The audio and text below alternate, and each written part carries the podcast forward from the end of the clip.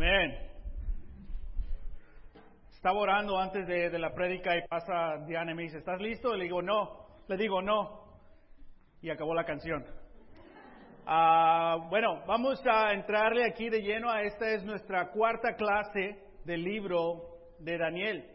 Nuestra primera clase habló de los deportables, jóvenes ah, del reino de Judá que fueron deportados a través del imperio de Babilonia y como ellos, como deportados, se mantuvieron fiel a, Dios a pesar de la situación en la que estaban. En la segunda clase hablamos de pase lo que pase, como estos jóvenes no tenían el apoyo de sus familias, no tenían el apoyo de, sus, de su país, de su, no tenían el templo, al contrario, tenían todo en contra de ellos. Sin embargo, pase lo que pase, ellos decidieron mantenerse fiel a Dios.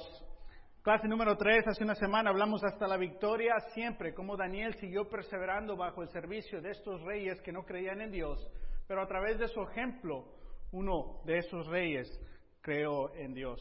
Amén. Y hoy ah, tomamos el título de toda la serie, Dreamers, escribiendo el futuro, enfocándonos en los capítulos de profecías del libro de Daniel. Amén. Capítulo 2, capítulo 7, capítulo 8, capítulo 9. Entonces, ¿cómo en 35 minutos podemos hablar de 2000 años de historia en profecías? Ah, y este es el reto que tenemos hoy. Pero más que todo, lo que vamos a entender en general es de el punto del libro. El punto del libro de Daniel son dos. Uno, Dios está en control. No tengas miedo.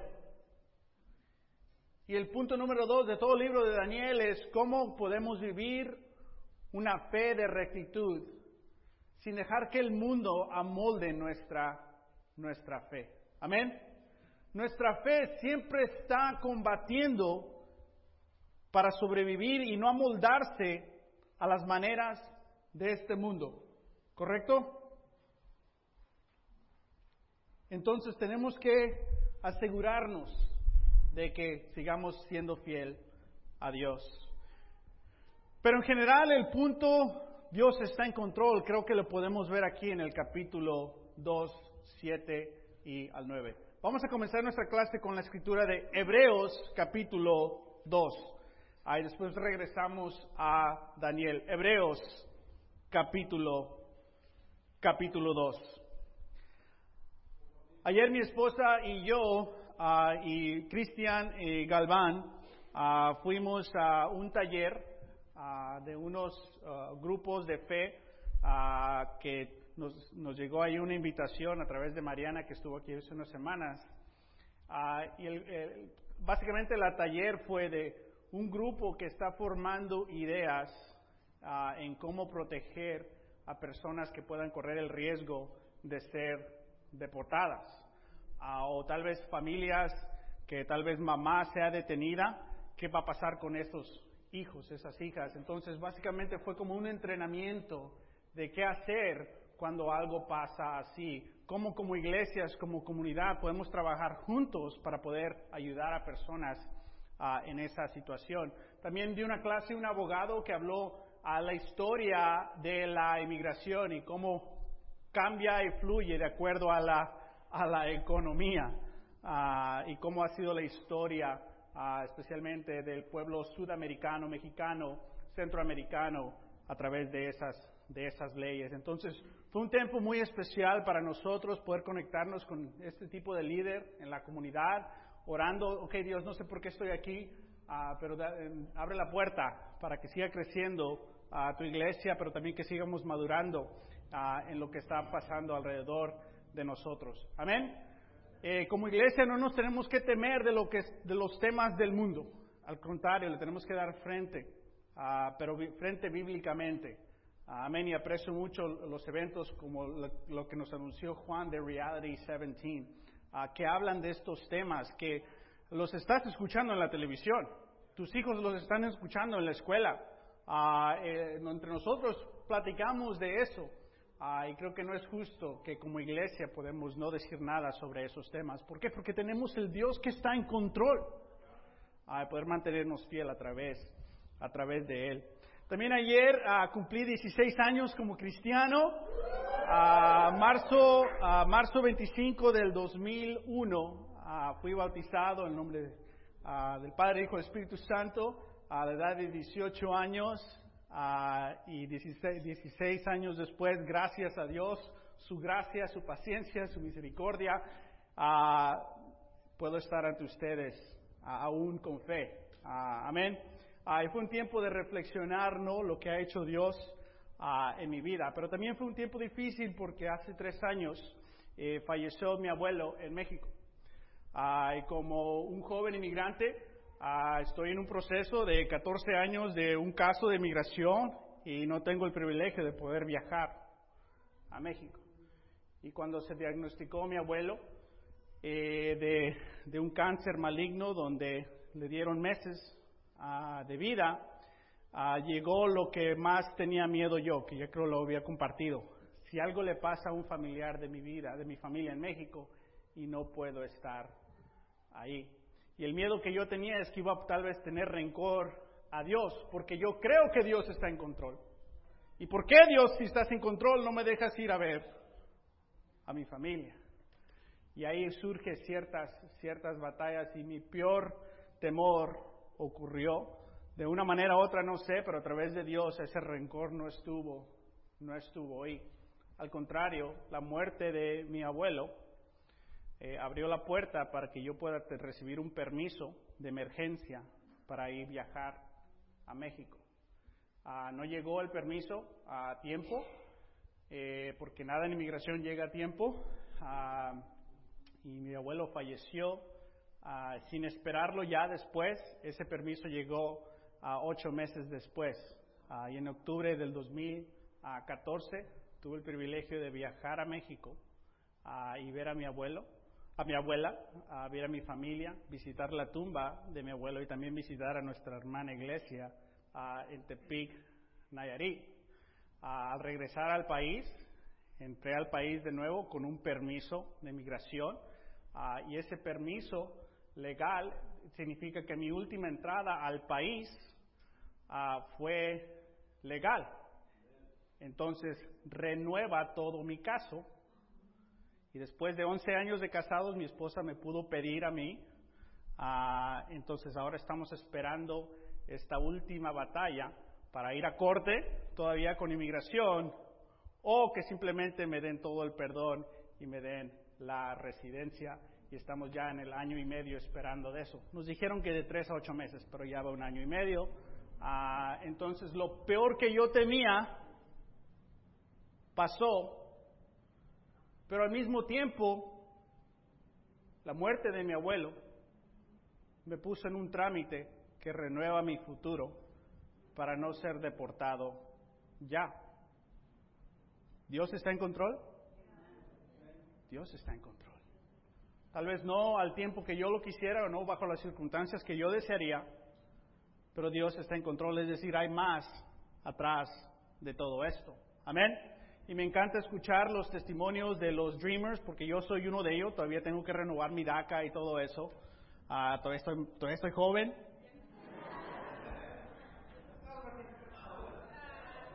Califiqué a la DACA por, ¿qué? ¿Cuatro semanas? ¿Cinco semanas? Si hubiera nacido un poquito después, no hubiera, no hubiera DACA. Entonces, Dios está en control. Amén. Ah, entonces, ah, vamos, a, vamos a ver ah, cómo para, para Daniel Dios está en control. Pero antes de todo, leemos aquí Hebreos 2. Te comparto esto eh, para que conozcas un poco las emociones de las que estoy viviendo. Todavía hoy no, no he podido aclarar mi mente de esas emociones. Ah, Amén. Entonces me veo más o menos presente, más o menos, más o menos no. Ah, pero en Hebreos capítulo 2 es una escritura que he leído ah, varias veces esta semana que me ayuda. Hebreos 2, comenzamos el versículo 5, dice, Dios no puso bajo el dominio de los ángeles el mundo venidero del que estamos hablando. Como alguien ha testiguado en algún lu- lugar, 2 versículo 6 dice, ¿qué es el hombre para que en él pienses? ¿Qué es el ser humano para que lo tomes en cuenta? Y ayer, en los últimos a 16 años me pongo a pensar en mi vida ¿no? y se me viene esto a la mente, ¿quién soy yo para que Dios piense en mí? Y hazte tú mismo esa pregunta, ¿no? ¿Quién soy yo para que Dios me ame tanto?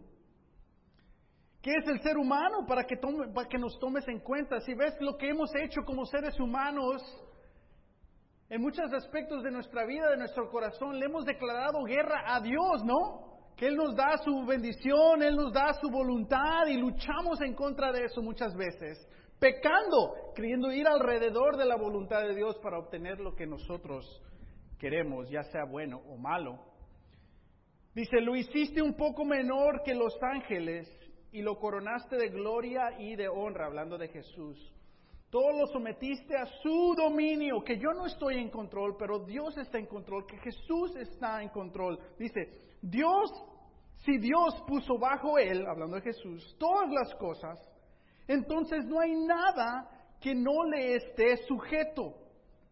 Ahora bien, es cierto que todavía no vemos que todo le esté sujeto. Es decir, que Jesús está en absoluto control, pero se, no, se ve Prendes la tele, escuchas el radio, ves afuera, ves a nuestra sociedad, a nuestro mundo, ¿se ve que Jesús está en control? No, se ve que no está en control. Sin embargo, esta escritura dice que aunque no se vea, Dios está en control. Y creo que ha sido algo animante para mi fe leer Daniel, que Daniel es un mundo de caos. Pero el personaje principal en el libro de Daniel no es Daniel es Dios, utilizando las vidas de Daniel y los otros jóvenes para que Dios cumpla su voluntad. Y muchas veces en mi mente yo me veo a mí como el personaje de la película. Como la primera parte de la película, starting Martin J. Y pienso así, que todo tiene que ocurrir a lo que yo deseo, yo pienso, yo quiero, yo necesito, yo, yo, yo, yo, yo. Soy como esos bebés, ¿no? Que vamos a escuchar los babies, ¡eh! Que tienen hambre. Y muchas veces como adulto yo puedo vivir así, ¡eh! Quiero más, ¡eh! Solo para mí, para mí, para mí. Sin embargo, leo Daniel y veo que no, no, no, esto no se trata de Daniel. Esto se trata de Dios. Amén. Nuestra vida, lo que está pasando, Dios está en control, nosotros simplemente somos parte de esta historia. Y aunque no se ve que todo está en control, a través de estas escrituras podemos ver que sí, Dios está en control bajo estas circunstancias. Versículo 9, sin embargo, vemos a Jesús que fue hecho un poco inferior a los ángeles, coronado de gloria y honra por haber que padecido la muerte, que Jesús mismo se sometió, se sujetó bajo el sufrimiento. Entonces nosotros podemos mantenernos fiel bajo el caos, bajo la incertidumbre, bajo las presiones, bajo los ataques. ¿Por qué? Porque tenemos a Dios mismo que se sometió al sufrimiento y a la muerte. Entonces, en Él podemos encontrar un ejemplo de fe un ejemplo de perseverancia perfecta bajo el sufrimiento. Dice que Él fue así, por la gracia de Dios, la muerte que Él sufrió resulta en beneficio de quién? ¿Eres tú todos? ¿Quién más son todos? Todos. Que todos tienen una oportunidad de recibir el perdón de sus pecados a través de Jesús. ¿Quiénes todos? Todos. Que nuestra batalla no son contra otros humanos, porque ellos también tal vez necesitan la gracia de Dios en sus vidas. Amén. Que no es una batalla entre razas, no es una batalla entre naciones, aunque ocurren esas cosas a través del pecado, pero nuestra lucha es una lucha espiritual nuestro enemigo no es un humano, pero nuestro Salvador es Jesús y que Él ha muerto por nosotros y todos podemos beneficiar de eso. Amén. Se lee eso en Hebreos, ¡ah, increíble! ¡Wow! Pero ellos ya estaban conscientes, la fe en Hebreos y la fe de todo el Nuevo Testamento, de lo que Dios se había hecho en situaciones como en el libro de Daniel. Entonces el punto de esta introducción a Hebreos es esto, que todos en el Nuevo Testamento entendieron cómo Dios estuvo en control en una etapa más difícil de Israel que fue durante la etapa de Daniel. Y si los del Nuevo Testamento pudieron ver hacia Daniel, a Daniel y encontrar seguridad, ¿qué más nosotros? Que no solo tenemos a Daniel, pero también tenemos que todo el Nuevo Testamento. Que nosotros tenemos más espiritualmente que ninguna otra generación en el mundo. Le repito eso. Nosotros tenemos más bendiciones que ninguna otra generación que ha existido en todo el mundo. Tenemos todo el Antiguo Testamento, tenemos todo el Nuevo Testamento, tenemos a el Espíritu Santo que Daniel no tenía dentro de él. Lo recibía de vez en cuando, para, pero no, no estaba en él. Nosotros sí. Tenemos todas las promesas, no solo del Antiguo Testamento, pero del Nuevo Testamento. Tenemos los ejemplos de Pedro, Pablo, Juan, todos estos. Tenemos a la iglesia. Nos podemos comunicar los unos a los otros.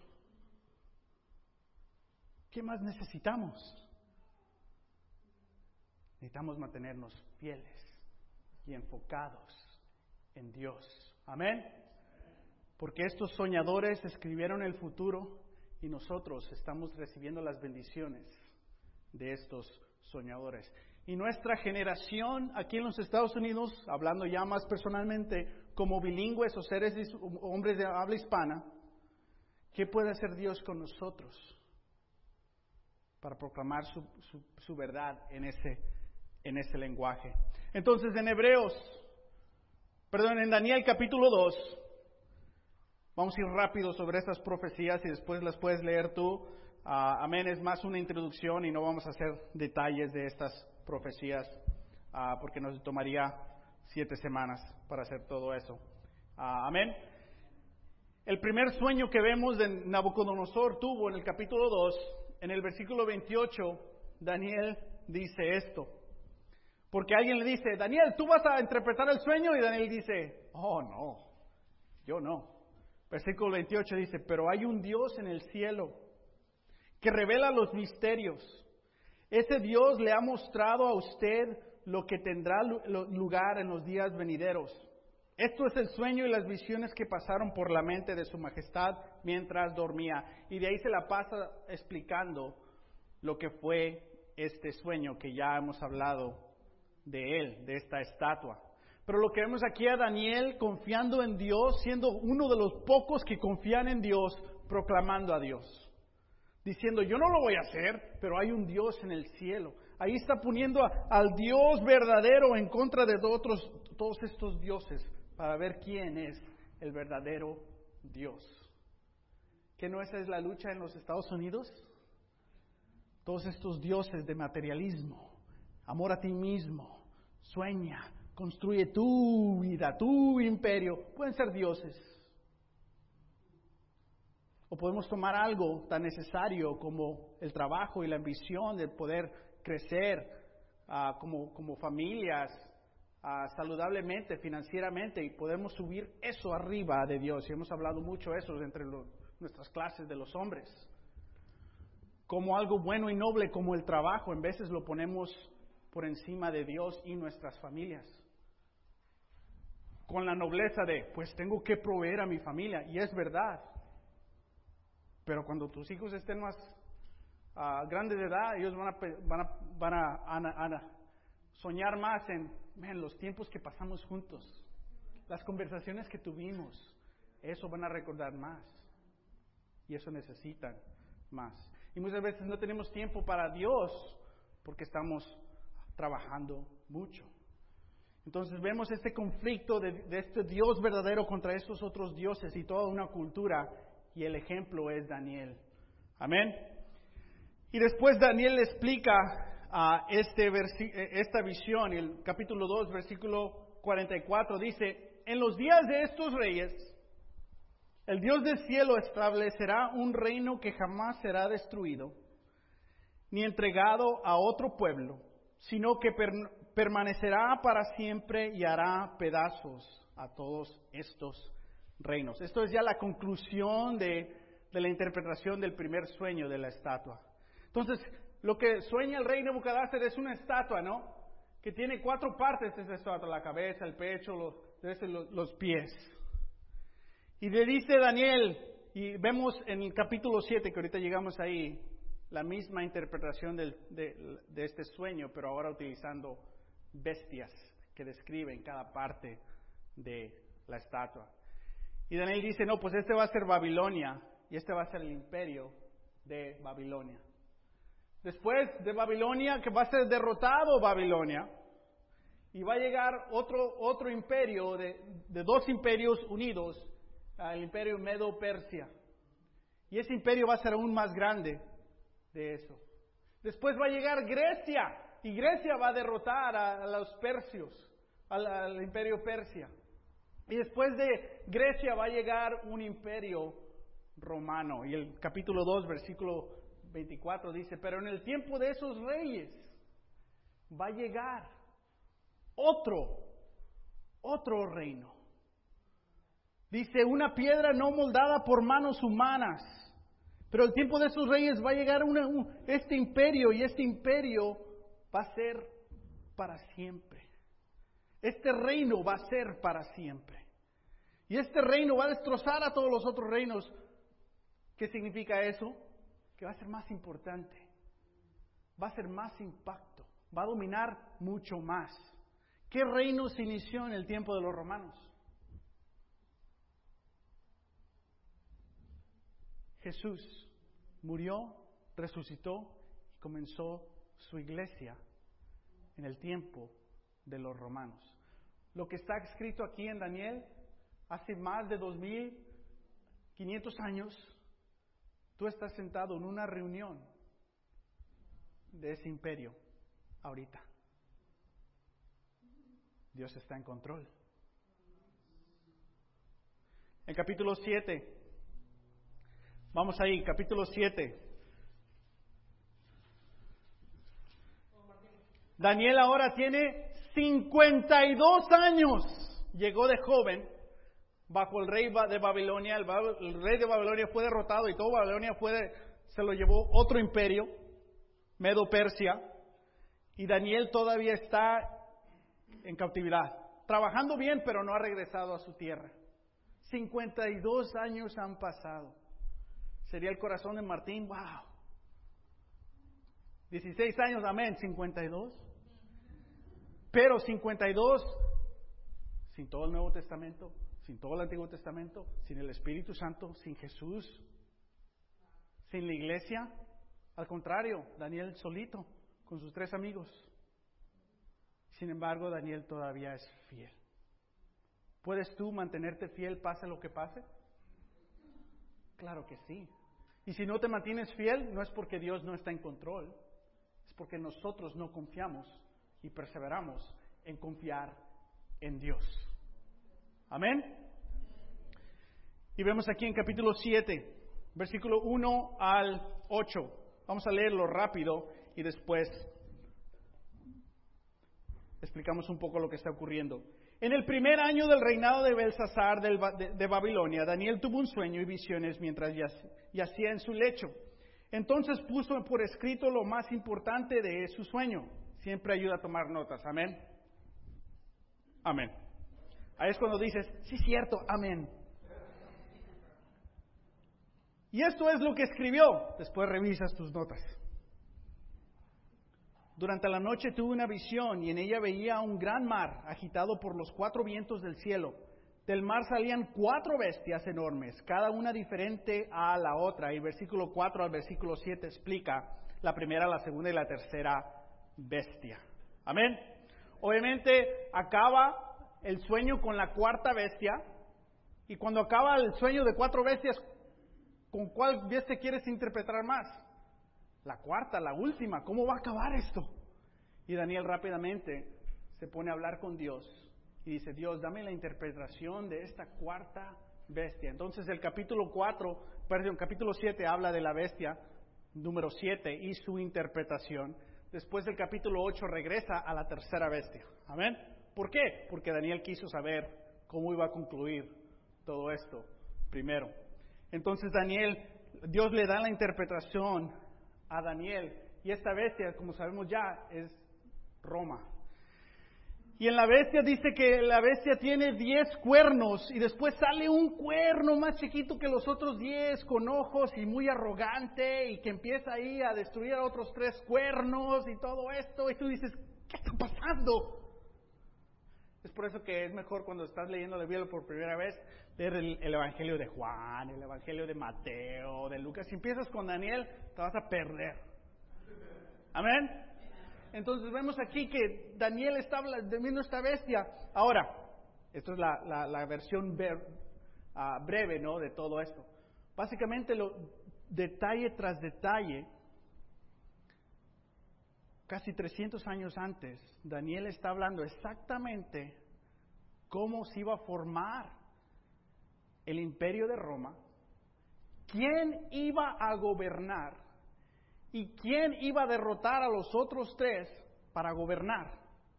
¿Y qué iba a hacer ese gobernante en contra del pueblo de Dios? Todo detalle por detalle por detalle.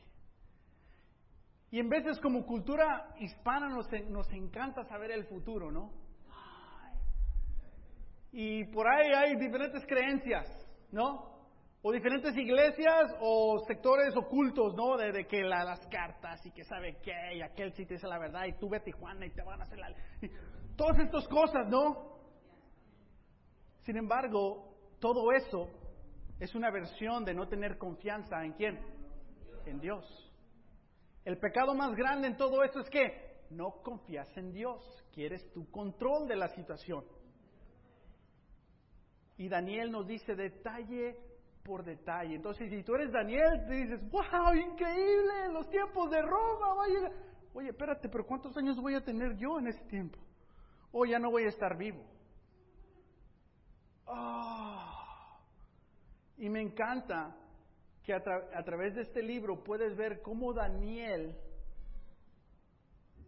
sufre emocionalmente después de saber cada interpretación del sueño y te describe lo que siente Daniel. No tenemos tiempo de, leerlo, pero puedes ver la descripción de Daniel en Daniel 7:15, en Daniel 7:28 y en Daniel 8:27, donde Daniel se está describiendo a sí mismo diciendo, no pude comer, me puse pálido, no podía levantar de la cama, estaba tan enfermo. Oh, después de toda esta interpretación. Sabes, en vez de saber la verdad, es una carga, ¿no? ¿No tienes días donde preferías no saber de Dios porque te hace sentir un poco mal? tranquilo, ahorita no, Dios.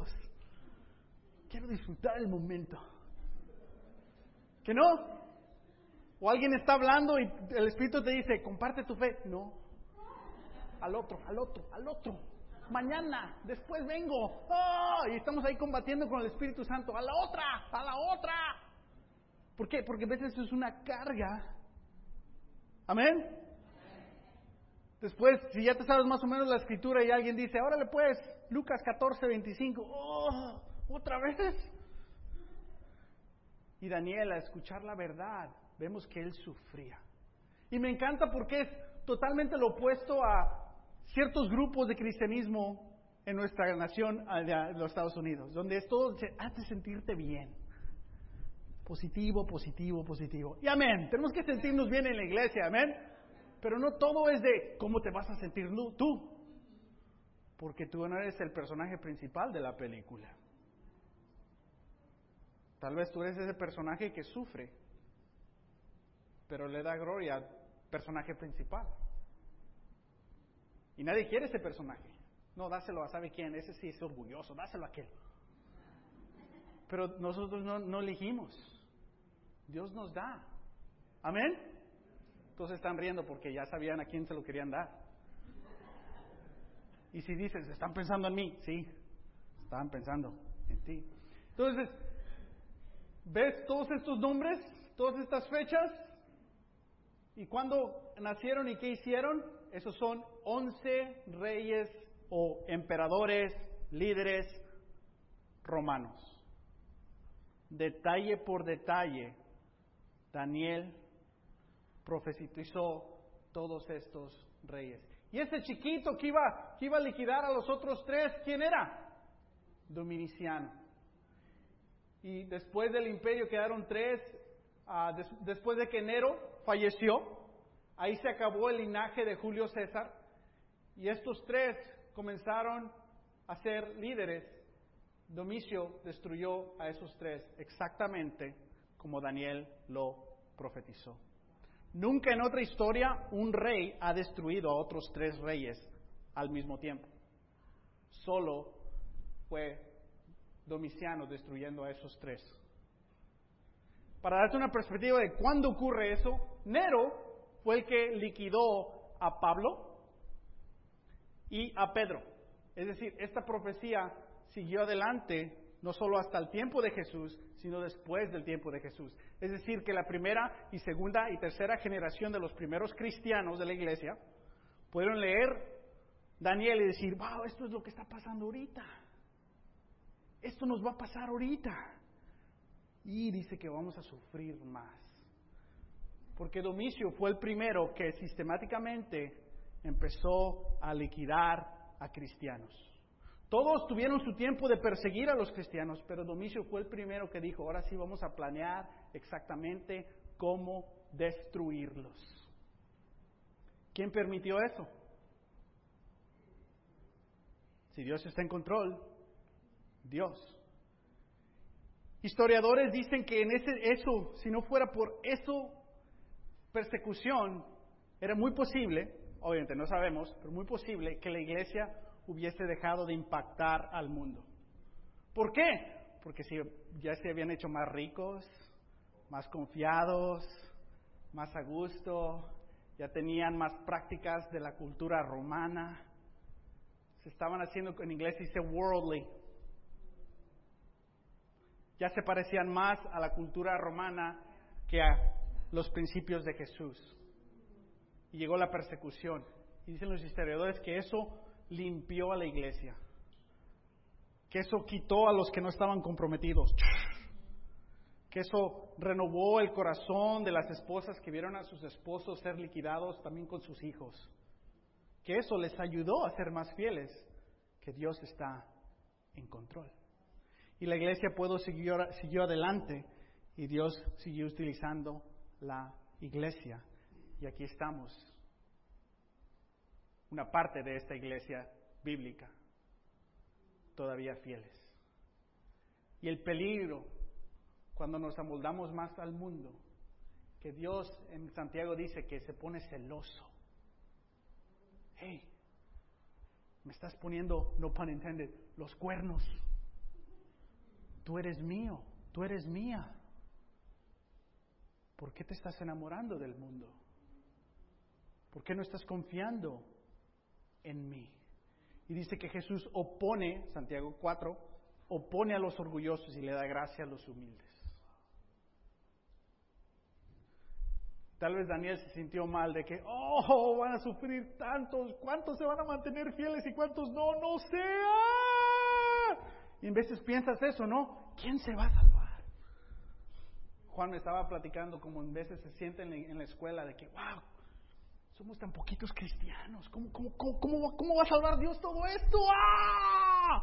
Y es un pensamiento que me conmovió porque, wow, yo tengo años no pensar eso. Eso es algo malo. Tengo que yo sentir la pérdida de personas alrededor de mí. Pero no la siento, ¿por qué? Porque yo ando caminando pensando en quién. En mí mismo. Ya me dio hambre. ¿Qué voy a comer? ¿Qué voy a estudiar? ¿Qué tengo que hacer? Yo, yo, yo, yo. Y en veces todo alrededor de mí son invisibles. Y no veo lo que Dios quiere que yo vea. Y tal vez no lo quiero ver porque voy a sentir esa carga. Que tal vez no quiero sentir la carga. Porque si la siento tengo que ayudar. Y si tengo que ayudar me tengo que negar a mí mismo. Y si tengo que negar a mí mismo tengo que cargar mi cruz. Y tengo que cargar mi cruz, tengo que seguir a Jesús. Y en vez de Jesús hace unas vueltas y unas movidas que ¡uh! me incomodan. Y no voy a llegar a tiempo a mi casa a ver mi película. Y mejor mi mundo de comodidad a la guerra del Espíritu Santo.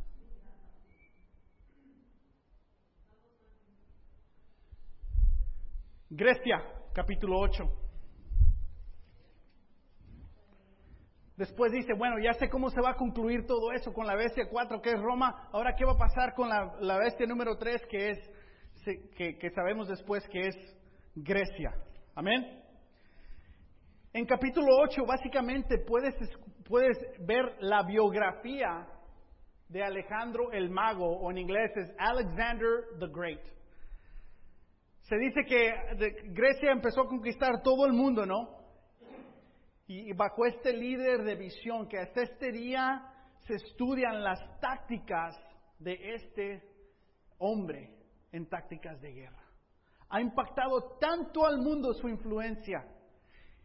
En su vida, cuando estaba vivo, Alejandro el Magno, it's weird saying it, él se veía que la diosa Atena me está dando todas estas victorias. Pero lees capítulo 8 y dices, no, ¿cuál Atena? Dios está en control. Es Dios el que te ha dado. Imagino que si eh, estuviéramos en la audiencia de, Alejandro y diga, Atena, me ha dado estas victorias, le gané aquí, acá, acá, todos nosotros, wow, tal vez Atena es la diosa verdadera porque esto me lo está diciendo con tanta confianza. Se me hace que es verdad. Y escuchamos esos mensajes, ¿no? De personajes o movimientos tan confiados en nuestro mundo que dicen, así lo logré y tú también puedes. Tal vez no, porque es kind corny. Y nosotros no la creemos, sí, a lo mejor así es cierto, ¿verdad? A lo mejor, o sea, empezamos a dudar, que desconfiar de Dios. Porque tal vez este o estos o este movimiento nos está dando un mensaje que nos hace sentir mejor. Como que estamos en control. Tenemos esta misma batalla. Y sabes, dicen eh, los historiadores romanos de cuando entró Alejandro el Mago a Jerusalén, que los levitas sacaron las escrituras de Daniel. Hey, ven. Le dijeron, ¿este? ¿Este eres tú?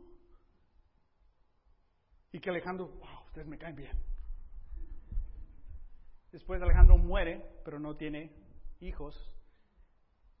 Daniel capítulo 8 dice que después de este gran hombre, líder, muera, van a llegar cuatro que van a tomar este imperio. ¿Y qué crees que pasó?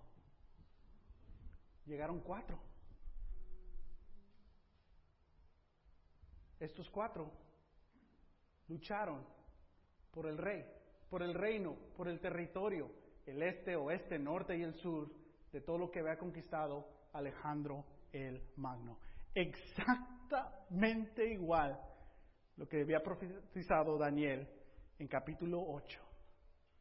Dios está en control. Entonces Dios está en control de tu vida, está en control de tu situación, de la situación de tu familia, Sí. Dios va a poder proveer, sí. Pero más que todo, ¿quién gana al fin de la película? Dios. ¿Y tú? Si gana Dios, gano yo. Y tal vez ese es el punto de esta clase. Si gana Dios, ganas tú. Al fin del día, ¿qué no es lo que tú quieres? ¿Que se glorifique Dios? Que utilice tu vida y que tenga tu vida un impacto. Entonces, si gana Dios, ¿qué? Ganas tú. ¿Qué no es lo que nos dijo Jesús? Hey, el que ama su vida no puede seguirme. Tiene que odiar a su familia, tiene que odiar a su vida, tiene que negarse, cargar su cruz y qué? Y seguirme. Entonces sí encontrará esta vida. Tal vez Jesús tenía razón. Claro que sí. Si gana Dios, ganamos nosotros. Entonces la pregunta es, ¿quién le da más competencia a Dios? ¿Satanás? ¿O yo? Y muchas veces yo, porque quiero mis planes, a mi manera, a mi tiempo, y si no me lo da Dios, hago mi berrinche. Así soy yo. Tú dices, ya te conozco, Martín, ya lo he visto, pero gracias por recordarme. ¿Cómo eres tú? Si gana Dios, ganamos nosotros. Y esto es lo que nos conoce Daniel en Daniel capítulo 8. Ahora, Daniel capítulo 9, y terminamos. Daniel capítulo 9, versículo 1 dice, corría el primer año del reinado de Dario, hijo de Jerjes, un medo que llegó a ser rey de los babilonios cuando yo, Daniel, logré entender ese pasaje de las escrituras donde el Señor le comunicó al profeta Jeremías que la desolencia de Jerusalén duraría, ¿cuánto? 70 años. Antes me puse a orar y a dirigir mis súplicas al Señor mi Dios.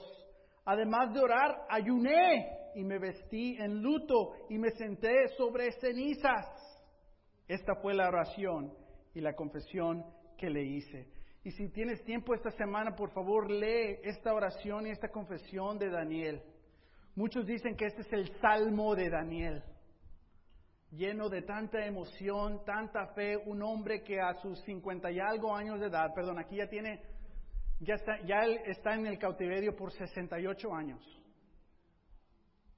que tiene el corazón de un hombre de 68 años de perseverancia, todavía manteniéndose fiel. Lee esa escritura. ¿Y pero qué está haciendo él? Está leyendo qué? Jeremías. ¿Cómo le llegó las escrituras a Daniel? No sé, pero Dios está en control y siempre Dios te da que lo suficiente. Y muchas veces tenemos tantas luchas en nuestras vidas que nos agarramos de una escritura, ¿no? Esta, esta la ponemos en el carro para que la oramos. Nos ayuda, no la, no la memorizamos, ¿no? Colosenses 3 que dice que habite la palabra de Dios en sus corazones con toda riqueza. ¿Por qué? Porque nos da sabiduría, perspectiva. Todo lo que lees en la Biblia es algo sobrenatural que encuentra su lugar en tu vida. Y tal vez dices, ah, ok, no sabía eso. Y tres meses después pasas una situación y ¿qué sale? Lo que habías leído. ¡Wow! Ya sé qué hacer. ¿Por qué? Porque leíste las escrituras. Pero ¿qué pasa cuando no lees las escrituras? Tres meses pasan y... ¿Por qué Dios? No tenemos las escrituras. ¿Y Daniel qué está haciendo? Está leyendo las escrituras y se da cuenta que, oye, el profeta dijo que 70 años. Llevo 68 aquí.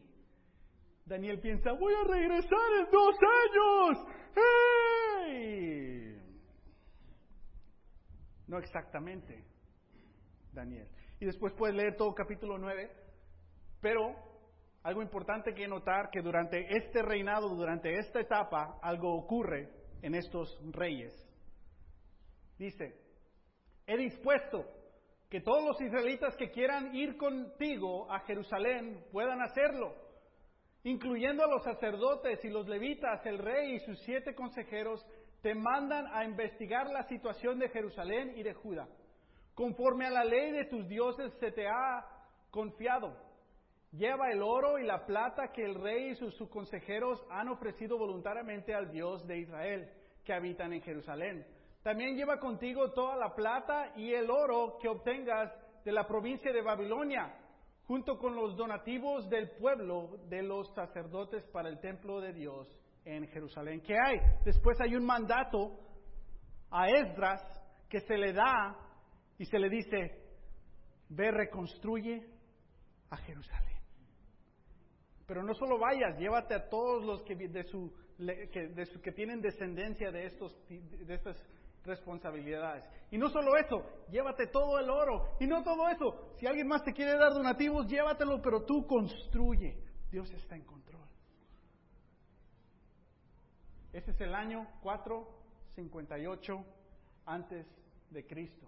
Esta es la escritura que estaba leyendo Daniel, que habla de estos 70 años que se va a reconstruir la nación, que Dios va a llamar desde Babilonia a su pueblo Israel. ¿Qué tiene que ver todo esto con nosotros? lo siguiente, que dice, Dios le dice a Daniel que va a estar siete, siete setentas, que es siete por setenta, ¿cuántos años son? 490. Pero si le, quitas el año en cuando regresaron, incluyendo estos 70, serían 458 AC. ¿Y cuántos años quedan? 32 después de Cristo. Pero no usaban el cero. So, en realidad lo que se da cuenta Daniel es de que en el año 33 que va a llegar este rey, este Salvador, que él no lo va a ver, pero que va a haber otra generación que va a disfrutar de su ejemplo, que va a disfrutar de su perseverancia y de sus bendiciones. Es decir, en capítulo 9 Daniel se da cuenta que esta roca que iba a empezar un nuevo reino iba a tener un rey, un salvador que viene directamente de Dios. ¡Wow! Dios está en control. Daniel no pudo ver a ese Jesús, pero nosotros podemos escuchar y ver su ejemplo ahora. Daniel quisiera tener lo que tú tienes, pero nunca lo tuvo, solo lo vio a la distancia, dice la primera carta de Pedro capítulo 1, que los profetas buscaron, ¿dónde va a venir el Mesías? Oh, no va a venir en mi era, pero va a bendecir a otra era. Y eso somos nosotros. Y llegó Jesús, murió y resucitó. Y inició su iglesia y continuó este reino que nunca va a ser destruido. Y este reino sigue avanzando. Y tú estás en ese reino. O tienes la oportunidad de ser parte de este reino. Amén. Dos puntos y concluimos. Grecia. Cuando Grecia conquistó el mundo, ¿sabes qué le trajo Grecia a todo el mundo? El lenguaje griego. Donde eso se hizo el lenguaje lengua franca. Es decir, todos en esa generación, en ese tiempo, eran bilingües. Hablaban su propio idioma local, pero como Grecia era el imperio que controlaba toda esa área del mundo, hablaban también qué? Griego. Y Alejandro el Magno, una de sus visiones es que todos hablaran griegos porque somos los sabios, los educados, los mejores. Tienen que pensar como nosotros, estos bárbaros que no saben nada. Edúquense, hablen el greek. Entonces, cuando llegó Roma, dijeron, no, pues todos hablamos griego, vamos a seguir hablando griego. Pero ¿qué añadió Roma? Carreteras Hoy un dicho, ¿no? Que todas las carreteras llevan a Roma. Ellos fueron expertos en, en conectar a todo su imperio. Fue parte de su estrategia que estemos conectados. Porque si hay una invasión, hay algo, rápidamente podemos ir. O si queremos hacer negocios, podemos viajar. Todo eso. Su lenguaje, ¡pum! Las carreteras, ¡pum! ¿Qué falta? El mensaje y el mensajero. Porque ahora sí te puedes comunicar con todo el mundo en un lenguaje que entiendan. ¿Sabes en qué lenguaje está escrito el Nuevo Testamento? Griego. Y ya que tienes el plan de salvación en el lenguaje que todos lo pueden entender, ¿qué van a necesitar? Comunicarlo. ¿Y qué hay ya? Carreteras. Lenguaje, carreteras, el Jesús que ha resucitado, la iglesia, invadir todo el mundo. No sé tú, pero esto me anima a mí. Mi victoria es si Dios gana. Dios está en control. Hebreos 2 dice, no vemos el mundo bajo el dominio de Dios en veces. Es problemático, lastimoso, es un caos tragedia tras tragedia, no sé ni a qué causa le voy a dar porque hay tantas. Dale a la causa, que va a salvar a todas las causas. Jesús. increíble ver cómo Dios está en control. ¿Y cómo Dios va a salvar a todas estas personas? Tenemos un estudio después de ah, el día de Pascua, una serie titulada Bad Hombres. Dios perdona, cambia y utiliza a los descalificados. Vamos a ver cómo este mensaje se, se lanzó en todo ese imperio de Roma, salvando a personas bad, que no se,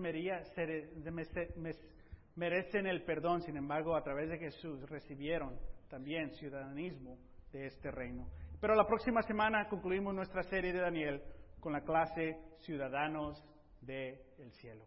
Espero esta clase te haya animado que qué? Dios esté, está en control. No hay que tener miedo. Y que su victoria es nuestra victoria. Amén. Amén.